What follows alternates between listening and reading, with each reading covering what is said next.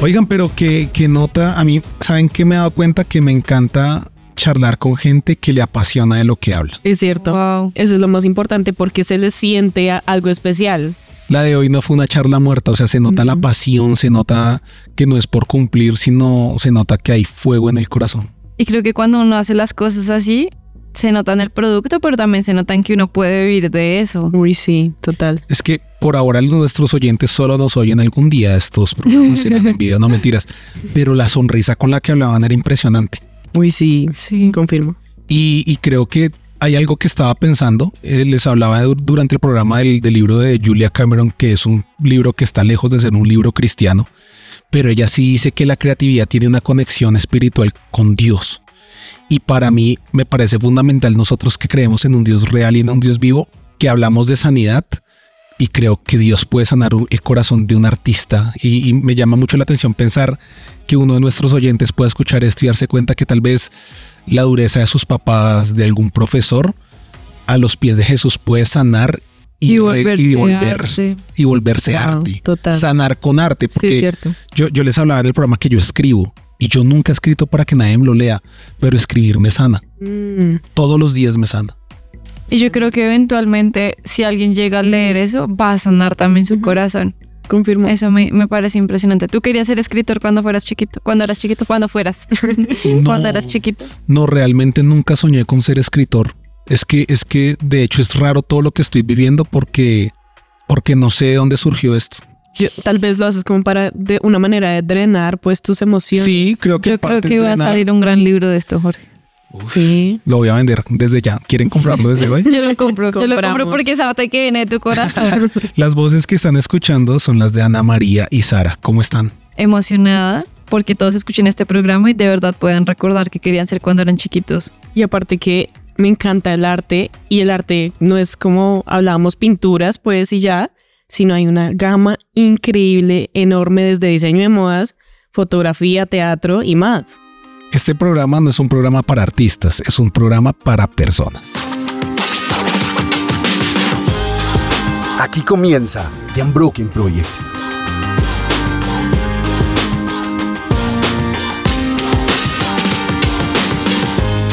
Hay algunas preguntas que son un poco existenciales y yo por eso quiero preguntarle a Sara y a Ana una pregunta de esas que es difícil de contestar, aunque parece fácil de contestar.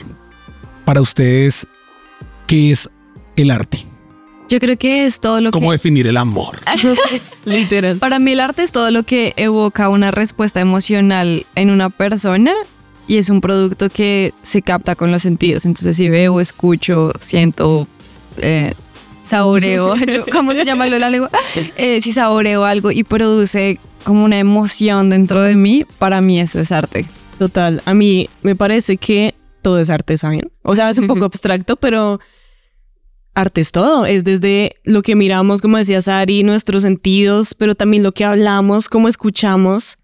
Es, es abstracto, pero Sí, Pero digamos que, que cuando tuve la oportunidad de estar en Londres, a todos, cuando me fui de corresponsal quería decir que yo estaba en la- yo sé. y pude visitar un par de museos, me encontré en el Museo de Arte Contemporáneo cosas que yo no consideraría arte, perdón, con el- lo- lo- lo- los, los, oyentes. los oyentes y con los autores si me están escuchando. Porque digamos que mentalmente para mí está un poco más ligado el arte con, Pinturas. con quizá? pinturas, con algo más realista, como que hay cosas que digo, entonces si eso es arte, yo puedo hacer arte. Claro. Pero bueno, esa es una de esas preguntas que es complicadas de contestar. ¿Para qué estás aquí en la Tierra, Sara? No, no, no. Pero imagínense que hoy tenemos en este programa, en nuestro espacio, tenemos unas expertas y tenemos unas, un par de invitadas de oro con las que vamos a poder charlar un poquito sobre todo este tema. Y Le una- hacerles todas las preguntas. Y ¿no? hacerles O sea, todas porque las ¿quién preguntas. rayos define qué es arte y Total, no? porque yo respondiendo esa pregunta como que graves, queridos. Sí, sí, sí, sí, sí, sí.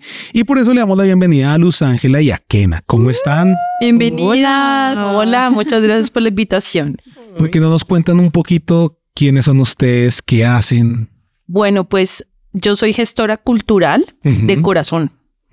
Y respondiendo a tu pregunta, para mí las artes es uno de mis mínimos vitales.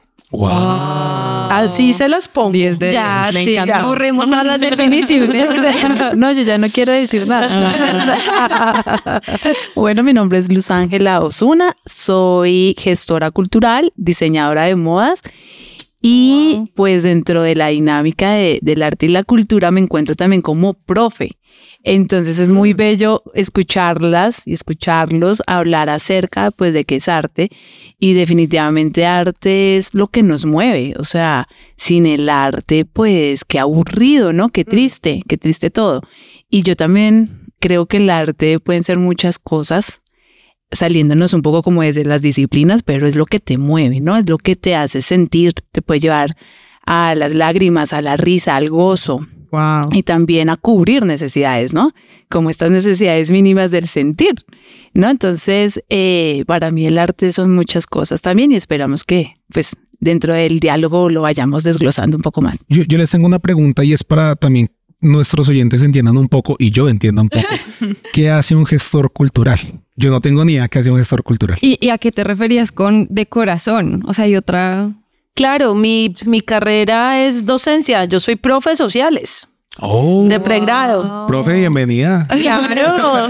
Eh, y es linda, es linda la docencia, pero desde a los siete años justo estaba pensando en ello. No sé si les ha pasado y espero que escuchen su corazón cuando ese momento suceda. Y es siete años. Mi padre, yo me llamo Kena, como la flauta de música andina. Creo no que sabía que por- se llamaba así. Claro, yo no sabía, yo no sabía lo tenía. Entonces la, la quena es la que lleva la armonía del viento de los Andes, según los incas. Y esa historia me la comentaron así súper linda a los siete años y fue la primera vez que yo conocí los zancos. O sea, una persona en zancos. Ujú. En un barrio, claro. Sobre, sobre lo- los... Son, es, Sanco. cuando sí, son digamos que el tema de zancos es un tema que se trabaja desde teatro callejero y Ah, es muy ok. propio de las comparsas sí, sí, y, tra- sí. y teatro callejero, en donde un actor se sube como Sobre unos palitos. sobre unos palos y aumenta la altura. Ah, Hay diferentes alturas, ¿cierto? Si no, pues los invito al Festival de Comparsas de Bogotá, que normalmente se hace eh, gratuito en el Iberoamericano, que también hacen comparsas. Y cuando yo conocí los zancos, pues imagínate una chiquita de siete años viendo esa altura de alguien de más de dos metros y medio, Wow. pintado, echando fuego por la, ¿cierto? Como sacando fuego, co- otros con pelotas. Para mí ese momento fue único y viendo los niños eh, felices como yo también, ¿no? Y también haciendo amiguitos. Y me acuerdo mucho que le dije a mi padre, yo quiero hacer posible estos momentos para más niños de toda la ciudad. Uy. Entonces, si tú me preguntas qué es gestión cultural, somos personas que permitimos que los sueños de los artistas se vuelvan realidad. Y buscamos plata y generamos alianzas y generamos contactos y vivimos con ellos el momento único en que esa creación va a un escenario y mil personas, o hablemos del Jorge Eliezer Gaitán, mil setecientas personas se paran y aplauden tu obra de teatro que te mataste haciendo, dos mataste, no literal, pero casi, ¿no? Porque hay que un montón. Pero te esforzaste un montón para que saliera adelante y 1700 personas paradas aplaudiendo esa creación. Eso lindo. hace un gestor cultural. Por eso es de corazón. Uf. Así es. Tremendo. Y Luz Ángela, tú eres diseñadora de modas. Así es. Eh, ¿Por qué estudiaste eso? ¿Por qué elegiste ese camino? Yo la verdad no lo elegí, me eligió a mí. Uy, no, ya está, no, estamos. este Resulta que siempre me moví en moda y en espacios así como creativos y una tía dijo, no hermano, usted no me puede quedar sin estudiar, yo le inscribí por allá a modas, usted mire a ver qué va a hacer. Uy, súper random. ya, soy diseñadora de moda. La, la pregunta del millón, ¿te gustó? Amé. Eh, es importante también escuchar qué ven de ti, porque a veces uno cree que uno es una persona que nació para, pero hay que también entender que otros están viendo tu propósito desde Uy, otra mirada. Y efectivamente ha sido lo, lo mejor que me ha pasado, que mira, me tiene aquí al lado de ustedes y con una amiga jefe espectacular que esa pasión que le sienten es la que vivimos a diario. Entonces, es la fuente de la pasión de corazón. Sí. Es indudable que las artes están un poquito mitificadas y que tienen unos prejuicios en la sociedad. O sea, Muchas veces es preferible decir soy médico. Eso está cambiando, claramente está cambiando. Pero a veces es, eh, no sé, un papá prefiere que su hijo le diga que quiere ser médico. Aunque digamos que si vamos a lo profundo, la medicina puede ser un tipo de arte también. Pero el artista, esa expresión del corazón está un poco como castigada y me parece muy chévere lo que Kena nos dice porque en la niñez se puede frustrar o no un artista o puede crecer un artista desde la gestión de ustedes, ¿cómo están viendo esa evolución de que el arte deje de ser considerado como el niño feo, como el que el vago, el tantos prejuicios? Yo creo que a nivel general, cuando tú amas lo que haces, no sé cómo se da, pero parece, eso tiene un nombre, se llama serendipia, parece un acto de creación divina, sin lugar a dudas. Y yo quiero hacer un llamado y por eso amo todo el tema de las artes y en general la creatividad, y es ¿qué es más divino que la creación? Wow. Ojo a eso, porque ¿qué es más divino que la creación? Cada uno llevamos un artista dentro, independientemente de la disciplina que ejerzamos. Es decir, si eres un cirujano, imagínate una cirugía del cerebro o de corazón, ¿no? Allí hay una creatividad naciendo y hay una creatividad que está buscando esa divinidad. Ahora bien, si lo llevamos más a un, digamos, a un término estricto de lo que han concebido como la alta cultura, que es un poco lo que estás hablando de tu experiencia en Europa, eso se conoce como Europa como museo o el eurocentrismo, ¿cierto? En donde se determina qué es arte y qué no es arte. Pero eso tiene que ver con unas, ¿cómo decirlo? Como unas prácticas culturales que definen ello. No per se significa que sea arte. Nosotros somos un poco más viscerales, si se quiere, en donde vemos que la creatividad debe encontrar un lugar de como de, ebullición, de pasión, de, de lugar de creación, ¿cierto? Y a partir de allí va dando forma, se va dando material. Por ejemplo, no todas las palabras son suficientes para decir dolores profundos. Y yo les recomiendo, si no lo han leído, hay un libro de Piedad Bonet que creo que logra capturar lo que estoy diciendo y se llama Lo que no tiene nombre. Me encantó ese libro. Ella cuenta allí, sin hacer spoiler, pero... No, les spoiler si no Sin vergüenza. E, es muy, muy práctico de leer, pero este libro habla sobre su hijo que sufría de esquizofrenia. Daniel, creo que era su nombre. Sí, no, no me acuerdo. Soy malísima, pésima para los nombres, por favor, nunca me ¿Cómo me llamo yo? No, no, perdón. Sarita. ah, Sarita, perdón. entonces, eh, entonces su hijo sufría de esquizofrenia y ella dice, hay un momento que no tiene nombre y es cuando su hijo se suicida. Y dijo, hay momentos y dolores tan profundos que no tienen nombre y por eso escribo una novela.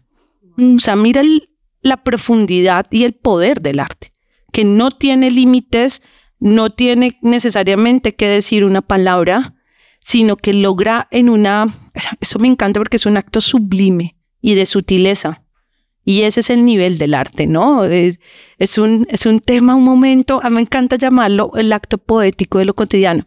Y entonces allí es, encuentras como lo bello, ¿sabes? O sea, no, no, no encuentro cómo definirlo. Sí. Pero eso pasa con la música. Y si tú lo llevas a un tema económico, que me imagino que más adelante lo vamos a hablar, miren a Shakira, o sea. Capitalizando el, a Karol el dolor. Entonces, ejemplo, no después, pero mi luz ahí como que yo me voy elevando. no, buenísimo. No, continúe. no, me, parece tremendo porque lo que tú hablas de Piedad Bonet y técnicamente el arte le salva la vida. Porque una mamá que experimenta eso solo pudo hacer catarsis con su dolor por medio del arte y a veces castigamos y sesgamos mucho lo que es arte y me encanta lo que dices de que el arte es un proceso que todos llevamos independientemente de la disciplina. Efectivamente, estoy de acuerdo con lo que acabamos de decir, de que todos de alguna u otra manera llevamos una expresión de arte y, muchas veces el producto de nuestras manos pues viene untado básicamente eso que está dentro de nosotros, pero para mí es como siempre la pregunta vuelve a cómo yo sé que esto que estoy creando con mis manos efectivamente es algo que me va a dar de comer o cómo es algo que es solamente un hobby o es algo que yo hago ocasionalmente y que a veces me, sale bien y a veces no y ya está.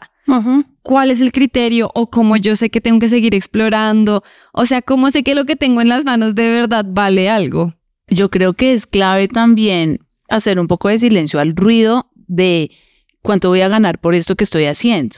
Porque creo que el secreto está en disfrutar el proceso siempre y cuando, obviamente, uno, ¿de qué voy a vivir? Porque si hablamos, yo, yo, yo estudié diseño de modas y algo que me parecía, aparte de ser diseñadora de modas, era algo que me encantaba de mi familia, era que si yo le decía, hoy quiero ser baterista, hágale. Sí, o sea, como que no tuve esa presión, pero como que hay otras familias que por temas culturales hay esa presión. Y ah, hace poco tuvimos una charla que nosotros tenemos que se llama Emprende Talks y lo que decía la persona era, apueste por usted, que el resto llega por añadidura y hay que aprender a, apostar por uno. ¿Por qué? Porque uno está como con muchos vicios, ¿no? Como de, ¿qué opinas de esto? ¿Te gustó esto? Y si hacemos feliz al otro es como cumplí, pero espérate, te estás olvidando de que esto es parte de, de una extensión de ti. Y ahí es cuando se genera toda esta divinidad de la que habla Kena, porque es que al final eres tú con lo que estás creando. Y habrán otras personas que se van añadiendo a lo que tú estás creando. Pero si nosotros no hacemos oídos sordos a tanto ruido, lo que hacemos es deformar el propósito de lo que estoy creando. Y creo que ahí nos perdemos y empezamos a dudar de nuestro talento.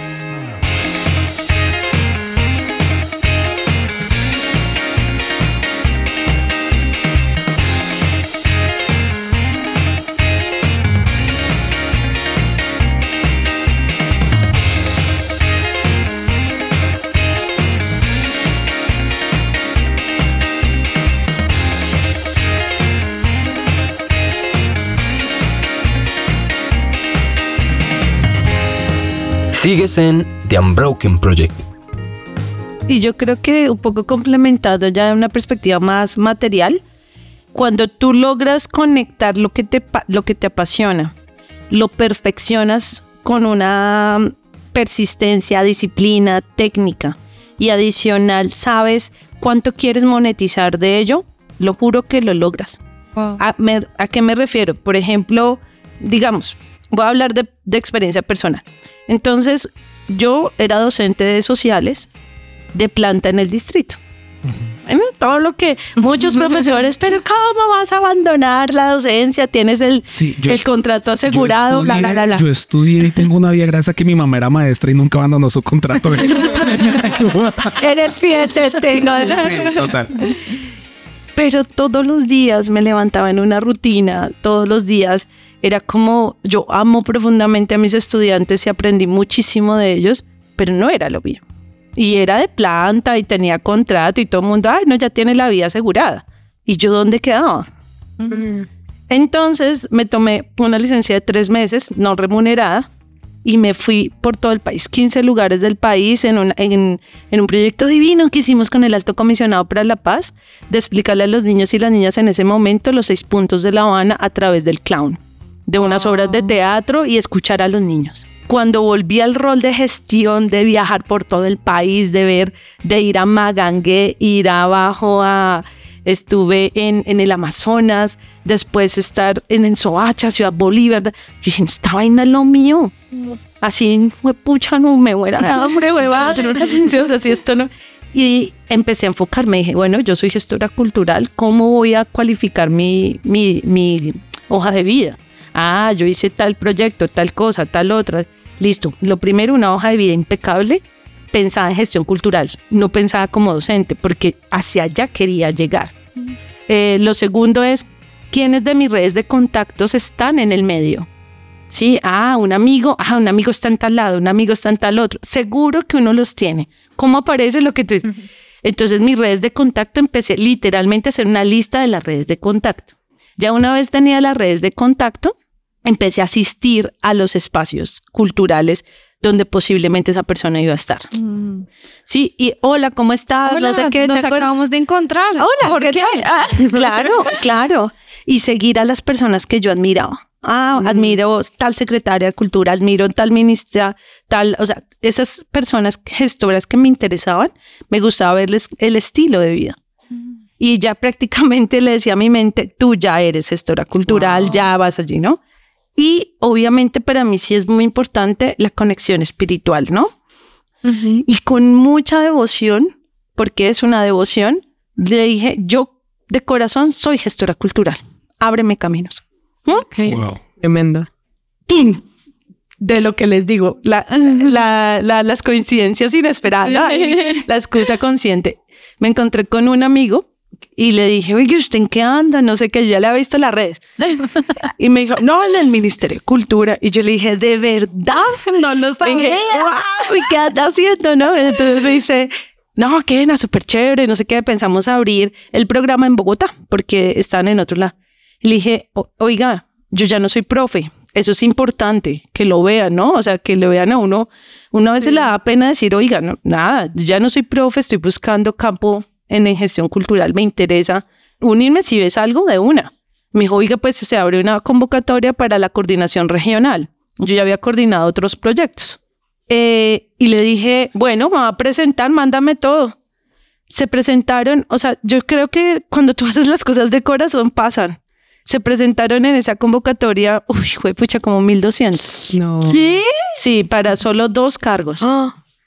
1200 para dos cargos con todas sus cosas y demás. Pues esto parece una telenovela, pero es casos de la vida real, de la gestión Pasa, cultural. pasa. pero yo digo que es luchar por lo que amas. Y bueno, fui la seleccionada de 1200 personas para coordinar ese proyecto del Ministerio de. Cultura sin plata, chicos. O Eso sea, era para ti, definitivamente. Claro, y pero también sin plata. O sea, o sea, yo salí del, del distrito porque Sí. allá le pagan, a ti te liquidan anualmente. Yo pensé que salió no con liquidación, no, nada. O sea, salí Ah, pelada, sí, fue pucha, como duré con lo que lo que ahorré en Codema. Yo estudié gracias a Coema. Una conexión acá. Sí, creo. Yo, Codema es la cooperativa de los profes. Para los que no saben. Todos, todos que es Codema. Entonces el ahorro me aguantó dos meses y los otros dos meses con tarjeta de crédito preste, pero es apostarle a su sueño, fue madre. Y ya. Impresionante. Ese es. Wow. wow. O sea, sí se puede. Y ahora, esto suena chistoso, pero ahora ¿en dónde estás? Porque creo que no hemos hablado un poco de, de ese tema, como en este momento, ¿qué es lo que están haciendo? Ahorita yo lidero la línea de sostenibilidad para el ecosistema artístico del Instituto Distrital de las Artes. Ok. O sea, abriendo sueños y posibilidades para todo Así el tema. como lo hicieron para ti. Claro, sin lugar a dudas. Literal es eso. Abrir el camino para otros. Hmm. Es lo que hacemos allí en la línea de sostenibilidad. De ahí- Luz Ángela, ¿qué rol juega el arte dentro de una sociedad y sobre todo dentro de un país como el nuestro? Uy, yo creo que el arte es, el arte cambia vidas. O sea, es que hemos visto transformaciones humanas, realmente hay una transformación humana con el arte, o sea, cuando vamos a contextos fuertes, ¿no? Porque eh, una uno de los sueños que ya se hicieron realidad de esta línea era descentralizar el arte. ¿No? Y que el arte no era solo la soledad, Teusaquillo y el centro, La Candelaria. la Candelaria, sino el arte es la ruralidad, el arte es Ciudad Bolívar, el arte lindo. está en otros lugares y en otros contextos, ¿no? Y ver cómo el arte le apuesta a transformación social, donde el niño, literal estuve en un, en un conversatorio en Ciudad Bolívar muy bello y era ver niños jóvenes eh, apostándole por, por entender el arte y la transformación del mismo en su, en su cotidianidad y verlos hacer preguntas impresionantes y verlos crear y verlos que se identificaban y que de pronto eh, cambia que el, el tema de qué chévere ser violento y eso me trae cosas increíbles cuando no, yo lo que quiero es ser artista plástico o no, mira, eh, empiezan como a construir su, su, su ciudad eh, imaginaria alrededor del arte. Y digo, wow, esto vale 100% la pena y vale 100% creer en que el arte es parte de la transformación social de un país. Me encanta. Y algo que Luz Ángela y Kena nos dicen es espectacular porque me hacen pensar que el arte mueve a las personas más allá de, de lo físico, es decir, como que nos hace reflexionar, nos, nos sana de cierta manera, es un canal en, en el que las personas pueden, no sé, encontrarse de pronto, encontrar a Dios de cierta forma, a su creador, entonces me encanta todo lo que ustedes están diciendo. Yo, yo quiero sumarle algo muy bello a, a lo que estás diciendo y es realmente eh, es escuchar al niño y a la niña que tenemos. Kena lo supo a los siete años y yo sabía que iba a ser profe a los doce. Yo le decía a Dios, le decía, yo no sé qué voy a estudiar, pero quiero ser profe de universidad. Y Wow. después yo digo, pues es que no solo va a ser profe, va a ser gestora. sí, va a abrir caminos, va a abrir espacios. Pero es escuchar a ese niño no tenerle miedo, ¿no? Porque lo callamos todo el tiempo. Es como, usted no vaya a decir eso, usted no vaya a hacer eso. No, escúchelo, abrácelo y pa'lante. Ahora estoy toda.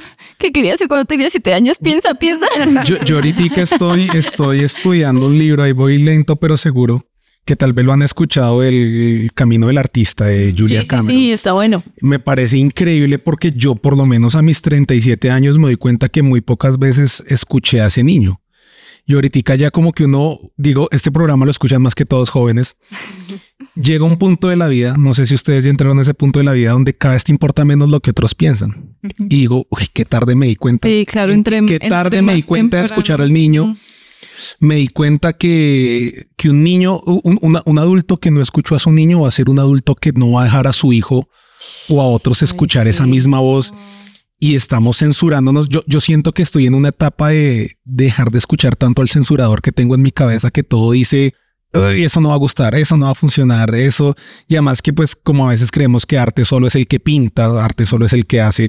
Y hay tantas expresiones artísticas que me parece muy valioso eso de escuchar al niño. ¿Qué dice tu niño interior, Sara?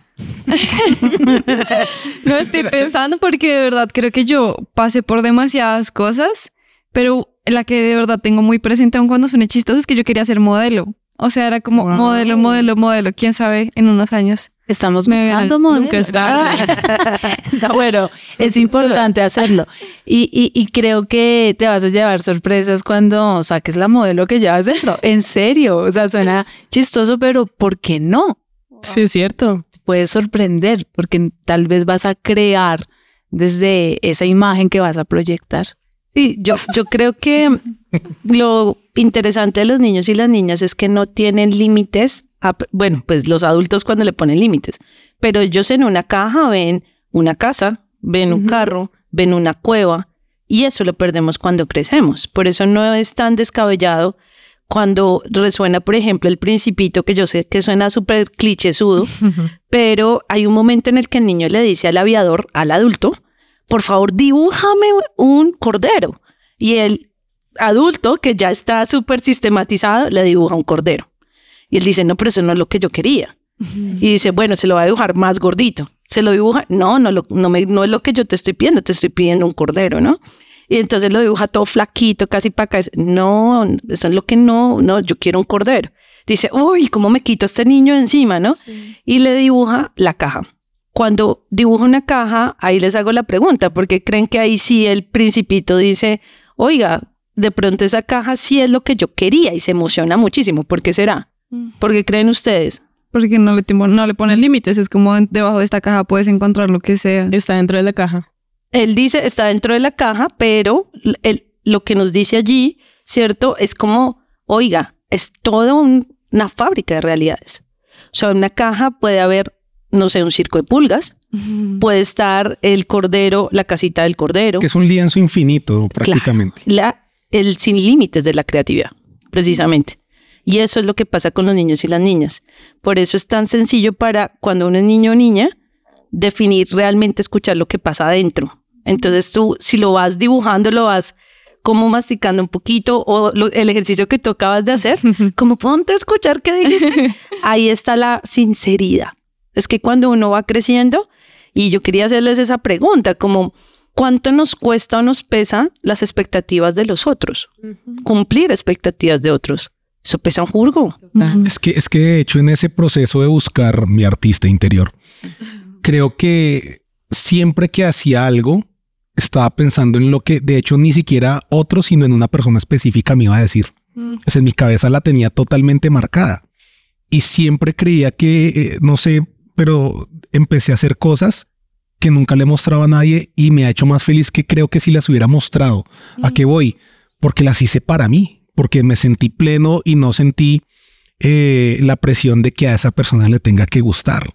Y a veces es, es, es tremendo, suena fácil, pero digamos algo tan sencillo como, como escribir. A mí me gusta escribir y me di cuenta que no me gusta ahora escribir en una hoja carta, sino que compré mi iPad pensando en una aplicación que es un lienzo que crece para todos lados porque a veces hasta la misma hoja nos limita a ir en cierta Los márgenes. Exacto, exacto. Entonces el poder no tener una margen y decir, acá quiero sacar esta línea y punto. Me encanta y quiero ir para acá. Y bueno, pero ¿cómo ven ustedes ese proceso de, de cuando un artista ya está como contento con lo que tiene en su corazón, pero quiere sacarlo al mundo? ¿Cómo da esa transición sabiendo que igual pues sí tiene que subsistir? Tiene que, eh, de hecho, no sé, pero el arte en cierto punto tiene que gustarle a alguien para que Lo compre. tenga algún tipo Sí. de valor. ¿Cómo es esa transición? Ustedes que están manejando eso, ¿cómo lo ven? Sí, yo creo que lo primero es definir, bueno, el producto o la línea por la, si ya hablando netamente de las prácticas artísticas, ¿por qué línea te vas a ir? ¿Por el teatro? Si hablábamos ahorita, entonces teatro de sala, teatro de calle, eh, ¿qué, ¿qué te gusta? ¿Qué te mueve? ¿O te vas a ir por las artes plásticas? ¿Qué tipo de técnicas vas a utilizar? ¿Te vas a ir por la música?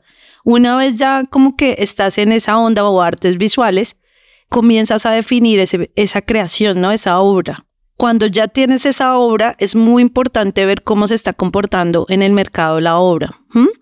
Entonces, sí, en Colombia hay una realidad. La economía en términos y apenas el avance que estamos teniendo en la compra de, de arte no es la ideal como otros países. Sin embargo, creo que uno sí logra eh, sacar adelante las ventas. Y, y yo creo que también es muy importante la diversificación de las fuentes de financiación, ¿sí? no quedarse solo con una fuente de financiación.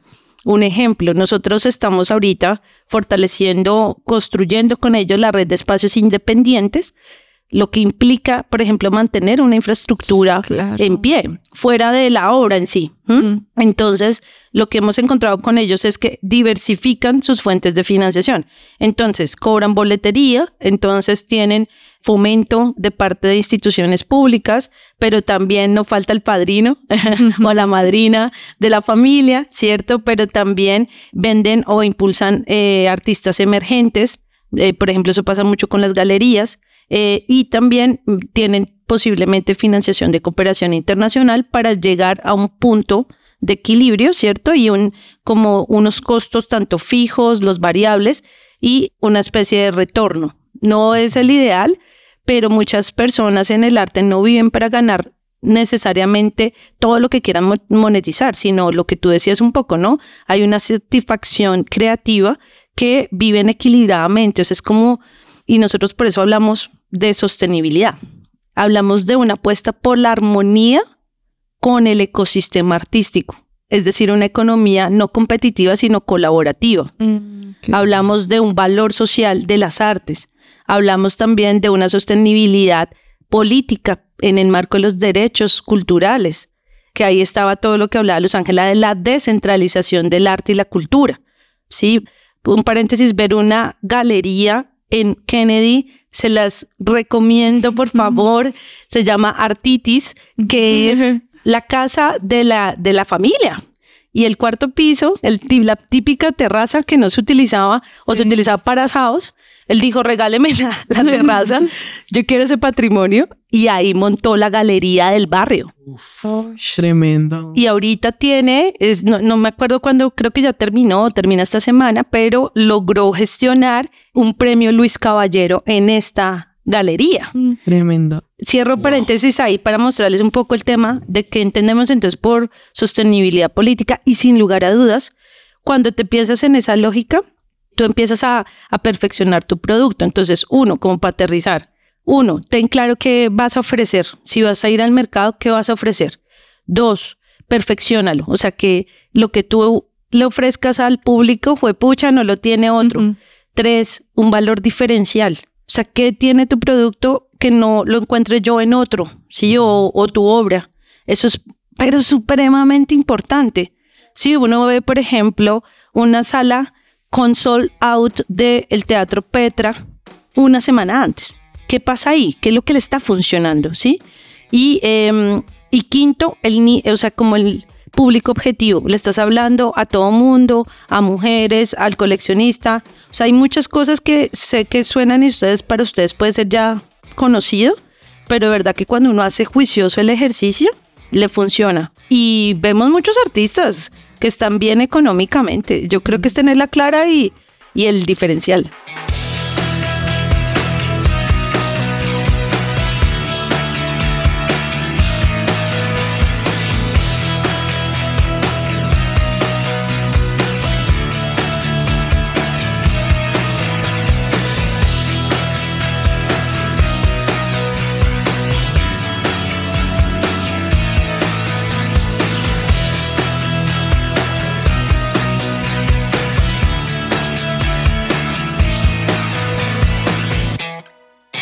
Estás escuchando The Unbroken Project. Yo le sumaría algo y es quitarle el miedo a trabajar de manera colectiva. Uy, sí. Porque eso me encanta que ya los jóvenes no se ven así como, uy, la competencia. no, yo no Me van meto quitando al. Al contrario, es como eh, nos pasó algo muy bello, por ejemplo, en un networking que hicimos para mm, el festival de hip hop y fue como una vestuarista es como, hey, necesito zapatos, ¿quién, qui- tiene aquí zapatos? Y el otro, no, yo se los diseño, hágale. Y empiezan como a articularse y a entender que la sostenibilidad no es que el distrito te dé, sino que la sostenibilidad es que entre ellos mismos hagan red y se fortalezcan. Y fortalecerme no es quejarme de que no me dan, sino fortalecerme es, venga, distrito, usted que tiene para mí, unámonos y fortalezcámonos juntos. ¿Por qué? Porque esos discursos es que a mí no me dan ni un peso, es que yo soy pobre, sí, creo que sean, todavía los hay por ahí, pero siento que se han transformado a que, ¿sabe qué? Yo tengo una gran idea y necesito que me apoye y miremos de qué manera. Entonces a veces nosotros decimos, ay, quisiéramos como abrazarlos a todos, pero no podemos, pero como es, ya estamos fortaleciendo la red, tenemos el contacto. ¿no? Entonces, venga, aliese con este man, escribe este proyecto, mírelo por acá. Y eso creo que eh, trabajar juntos es lo que nos hace sostenibles y fuertes. Nos hablaron de algo que pasó en el Jorge Eliezer, de estas mil personas aplaudiendo, de esta terraza. ¿Cuál fue el último proyecto artístico que, que ustedes ayudaron que las conmovió? ¿Qué fue ese último que les llegó a algún punto? No sé si tienen algo que tengan ahí como en la mente. Pues no tengo uno social, pero sí tengo uno personal. Chévere. Estamos con Los Ángeles, la voy a contar de las dos. Infidencias. Sí, nos, nos llamó la, la jefe, que ella se llama Mayra Salamanca, es la subdirectora de las artes. Ya, las necesito ya, estábamos a media hora de abrir Rock al Parque 2022. O sea, para nosotros las doce y media es una cosa sagrada. o sea, ni un minuto más porque se abren puertas y bueno, en fin, eso es desenfrenado.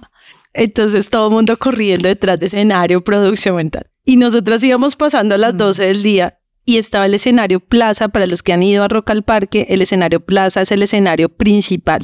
Es un escenario que puede caber perfectamente 100 mil personas, hasta 150 mil personas en ese escenario. Entonces, y pues la producción de son, lo digo con orgullo, así, es de las producciones más tesas que hay en escenarios de eventos gratuitos que tenemos.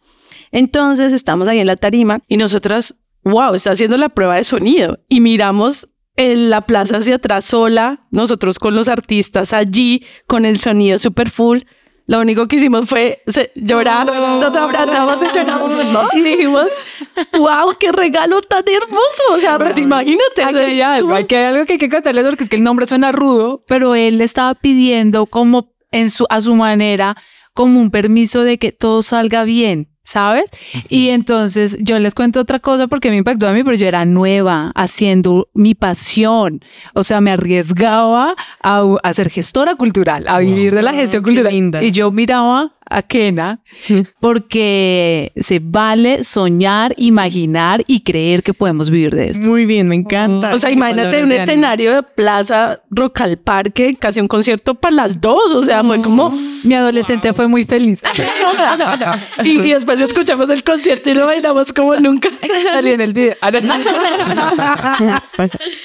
¿Qué identifican ustedes en un proyecto que, que ustedes dicen esto no va a funcionar o esto sí va a funcionar? Wow. Como que uno ya lo haya visto antes. Mm. O sea, a veces pasa que cuando presentan proyectos o becas, hacen como una fotocopia, o sea, presentan el mismo proyecto una y dos El veces. reencauche, el el reencauche. reencauche. Entonces uno ya se las, o sea, muchos evaluadores ya lo identifican y dicen, no, esto ya pasó o esto se repite, o sea, el no tener como eso algo distinto es normalmente queda descalificado.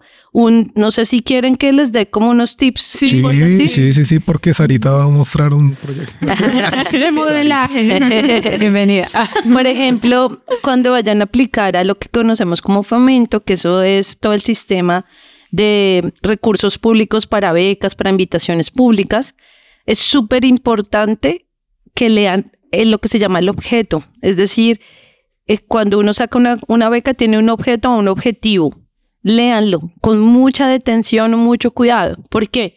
Porque su proyecto, si lo logran conectar con ese objetivo, ahí ya hay una conexión importante, ¿sí? Es decir, porque los evaluadores lo que hacen es, como hay unos criterios de evaluación, dicen, este proyecto agrega valor a esa convocatoria. Ese es un primer tip.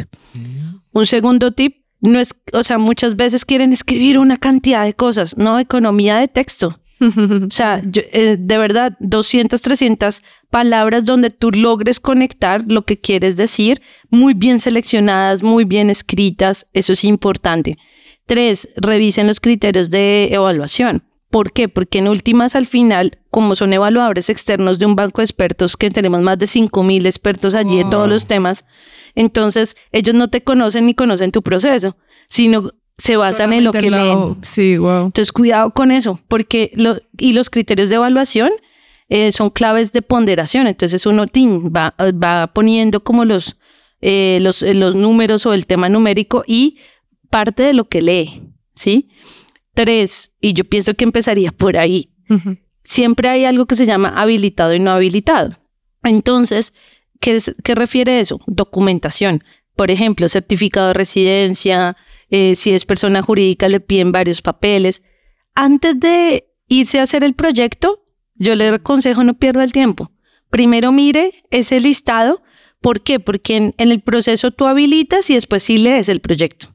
Si tu proyecto no queda habilitado, yo no alcanzo a acceder a tu proyecto. Imagínate todo lo que te gastaste en tiempo escribiéndolo, todas las reuniones, todas las tensiones que generaron colectivamente para que yo no lea tu proyecto. Entonces, eh, eso es, ese tema de los papeles con los que te presentan, ojo a eso, las fechas, eh, que estén bien escaneados, a veces no, no adjuntan los, pro- las documentaciones. Adjunto el correo, envío. No adjunte, perdón. Así, literal, no, nos, yo nos da- no, y nos toca descalificar unas propuestas buenísimas, Por porque eso- es que eso es algo que no podemos negociar. Ay, no. O adjuntaron dos veces la cédula y era residencia y cédula. Ay, o sea, es como unas bobadas y no, pues no hay control Z. Ah.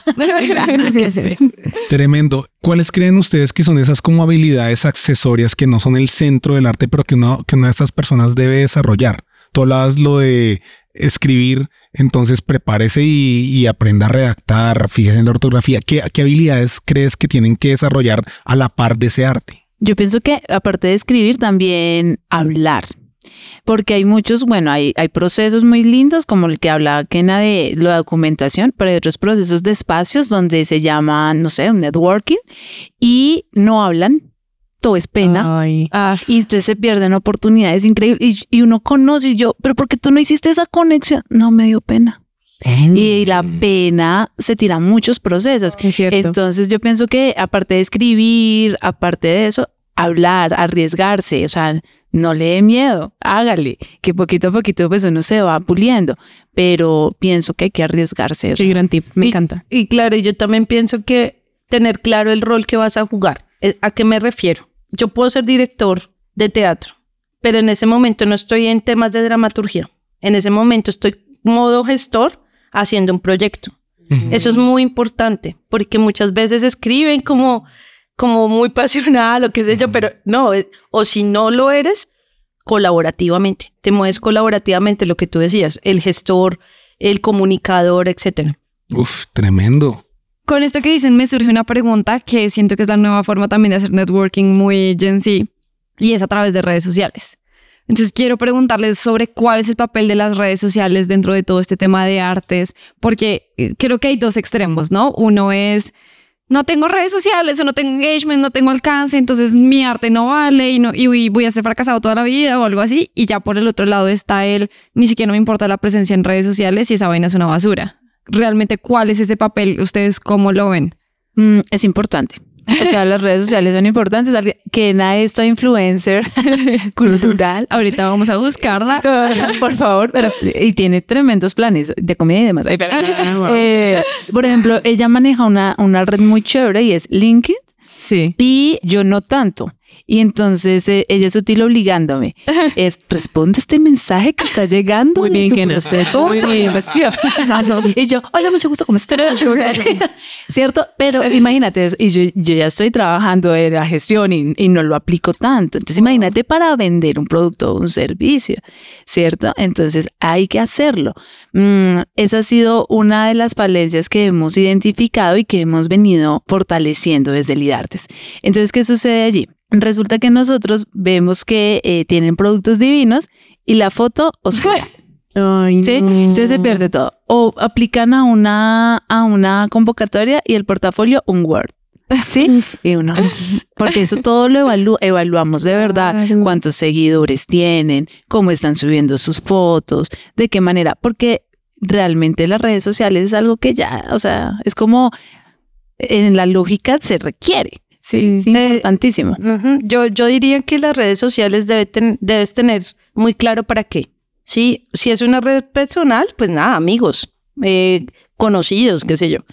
Pero si ya vas a trabajar tu marca personal, ¿qué significa eso en una red? ¿Y qué tipo de red? Instagram, Facebook, eh, TikTok. TikTok, por ejemplo, ¿cierto? O el mismo YouTube.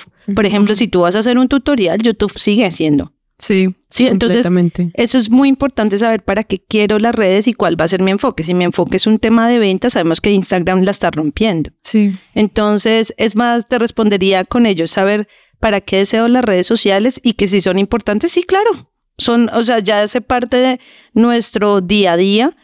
eh, y eh, en el caso de los emprendimientos, es un canal comercial muy potente. Y hay que considerarlo así.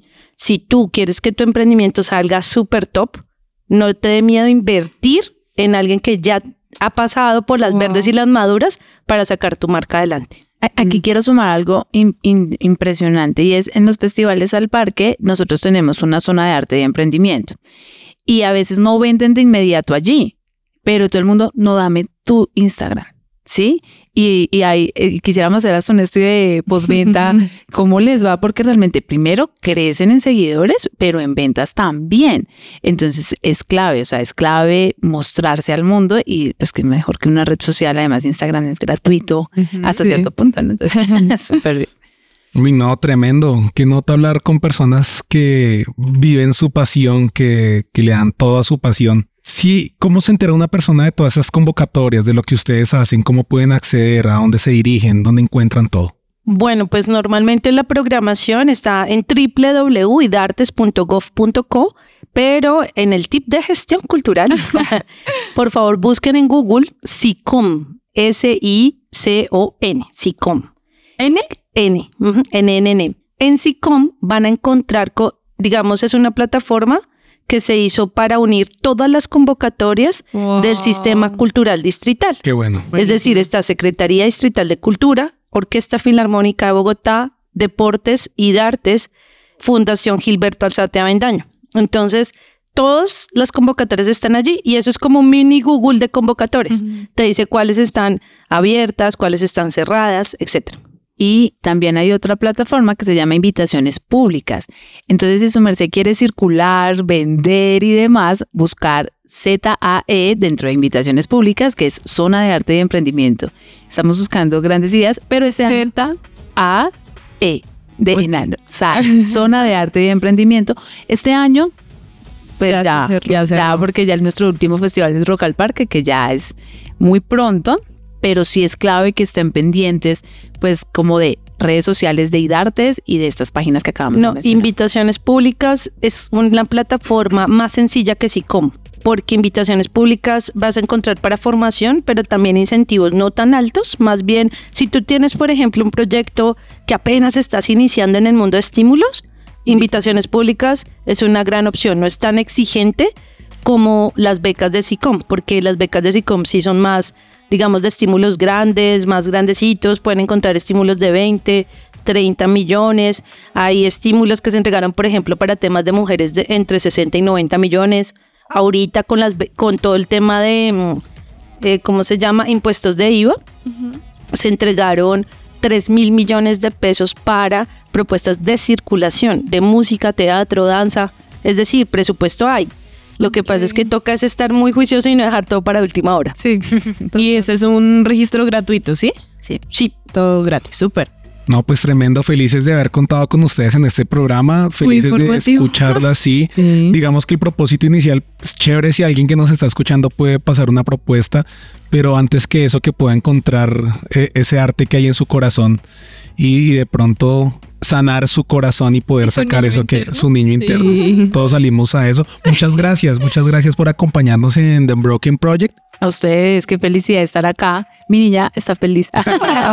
sí, literal. Todos los niños cogidos así.